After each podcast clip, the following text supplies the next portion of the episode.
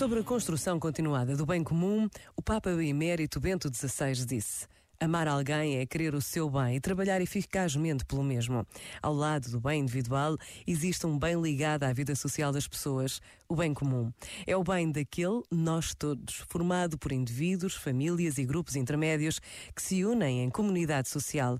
Não é um bem procurado para si mesmo, mas para as pessoas que fazem parte da comunidade social e que só nela podem realmente e com maior eficácia obter o próprio bem. Querer o bem comum e trabalhar por ele é exigência de justiça e de caridade. Este momento está disponível em podcast no site e na app da RGF.